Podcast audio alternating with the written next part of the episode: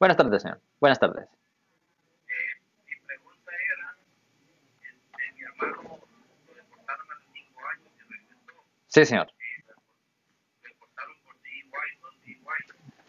Ahora lo agarraron borracho otra vez. Sí. Un momento, por favor.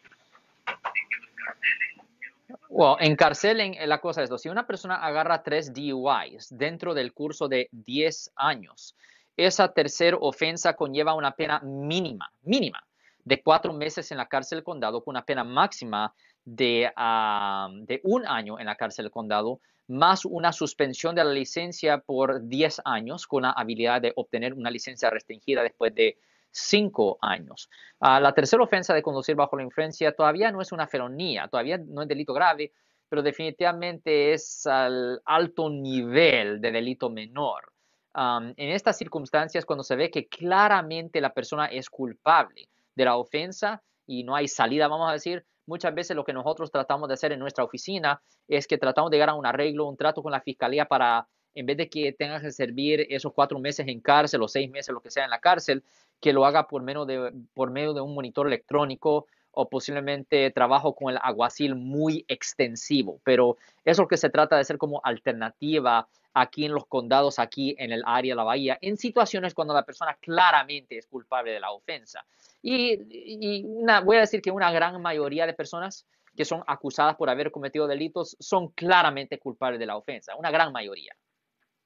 Si él lleva a su abogado eh, eh, que lo represente, se podría quitar esa, esa, esa carga, como usted dice. Pues es lo que le acabo de decir. ¿Qué se le ocurriría en migración? Es una cosa separada, migración es, una cosa federal y desde el año 2014, desde el año 2014, después de que se firmó un documento que se llama el Trust Act, ya no, ah, la- la- las cortes, ah, las cárceles no ah, se ponen en contacto con migración aquí en California con respecto a delitos que no son de violencia. Ahora, si estamos hablando de algo de un robo, violo, asesinato, violencia doméstica con delito mayor, ahí sí todavía existe el riesgo de que ellos llamen a migración y que deporten a la persona. Pero un caso de conducir bajo la influencia no es considerado un delito de violencia, señor.